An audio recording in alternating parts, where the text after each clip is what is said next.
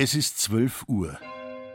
Das Mittagsläuten kommt heute von der katholischen Pfarrkirche St. Andreas im niederbayerischen Wurmansquick.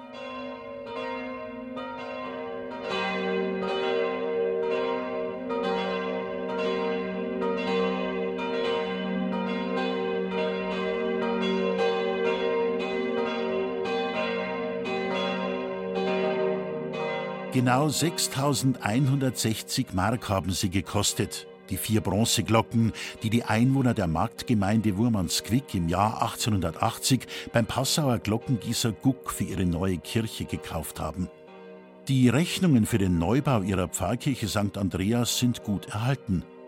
Man weiß sogar noch, dass es 3000 Fuhren mit Pferde- und Ochsengespannen gebraucht hat, um die Steine und das Bauholz dorthin zu bringen, wo damals schon zum vierten Mal ein Gotteshaus entstand.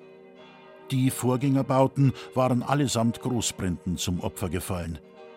Die neue, mit ihren Rundbögen im neuromanischen Stil erbaute Kirche, von den ohnehin gebeutelten Gemeindemitgliedern nur mit Mühe und Not bezahlt, steht stolz hoch über dem Marktplatz.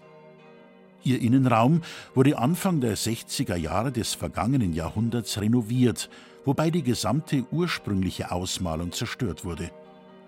Die aus damaliger Sicht allzu kitschige nazarenische Schablonenmalerei des Franz Xaver Zattler, eines damals vielbeschäftigten Wurmansquicker Künstlers, der die Wandbemalung aus der eigenen Tasche finanziert hatte, wurde komplett übermalt.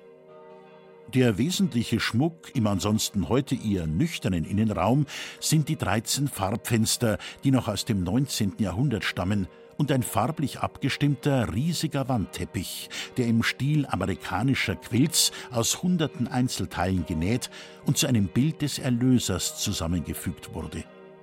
Dieser Teppich hängt an prominentester Stelle im Presbyterium, also direkt hinter dem Hochaltar, der, um noch einmal einen Preis zu nennen, 1880 für genau 2500 Mark gekauft wurde.